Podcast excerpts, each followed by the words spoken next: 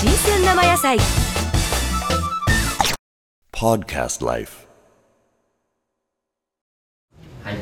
えーまずはあの今日は、えー食から始まる地域づくりということで、えーなるべく、えー熊本に入ってくるときに、えーいろんないろんな気を気を感じるというか、えーそういうものをなるべく体を、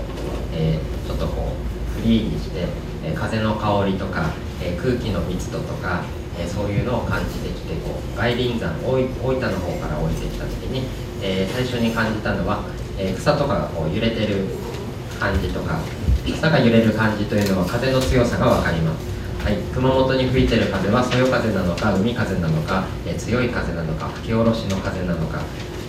えー柔らかい風が吹いてれば当然草はこういう風に動きますから、え植物の成長ホルモンをいい感じに刺激して根っこが丈夫になります、はい。えー最初に熊本に降りてきて見た時には、えー道の横にいる雑草の葉っぱの動きを見てました、はい、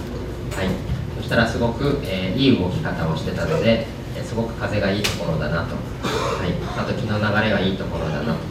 え大分の方は若干乾燥気味だったんですけれどもこちらに来て湿度とかを感じて、まあ今の湿度はとてもいいところだというふうに思いました、はい、でその後ホテルにチェックインしまして今度夜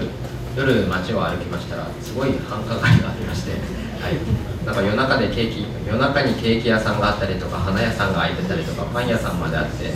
ソーセージ屋さんもあってなんかすごいとこだなと思いまして、はい、ここはすごくなんていうかパワフルなところだなと思いまし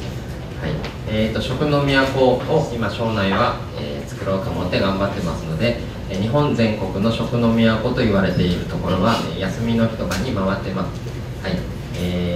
ろいろあるんですね。今までいろいろ京都とか大阪あと海の魚介でいいのは富山湾とか、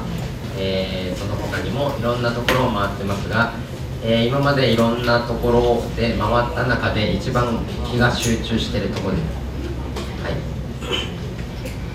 それはあの一緒に回った人とも話をしててやっぱりみんなびっくりしてるんですね。はい、えー熊本はすごいすごいところだということで今ちょっとびっくりしてます。はい。あとは料理人が現れるのを待つだけという感じがしてます。はい。えー、と生産者の方もすごく熱いですし、えー地域の、えー箱箱は全部できてるんですね。箱ハード関係はできてましてあとそれを生かす料理人の方がいれば、えー大丈夫だなと思いました、はい、で今日は一応最後の方には食材野菜と会話をする方法とか、えあまり話はしたくないんですけれど、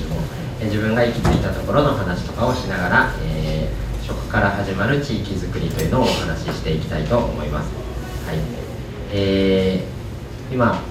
先ほど野村さんも言ってくれてますが今あの山形県というのは食の聖地を作りましょうということで、えー食育の中でも、え食の聖地山形を作ろうということで頑張ってます。山形県はなぜ頑張るかというと食べ物しかないからです。はい。山形県の特徴は何かというと、えー日本の中で一番四季がはっきりしているということですので、えー食べ物なんですね、はい、自然の自然の先にあるのが生き物ですから生き物イコール食べ物という答えが出ますので山形県は、えー歴史的な建造物も、まあ、少ししかないですし、えーそういう、まあ、何もないと言ったらあれですけれども、えー食で頑張ろうということで今やってます、はい、では今、えーこちらのパネルを使いながら山形県の、えーお話をしていきたいと思います。This program is presented by Podcast Life.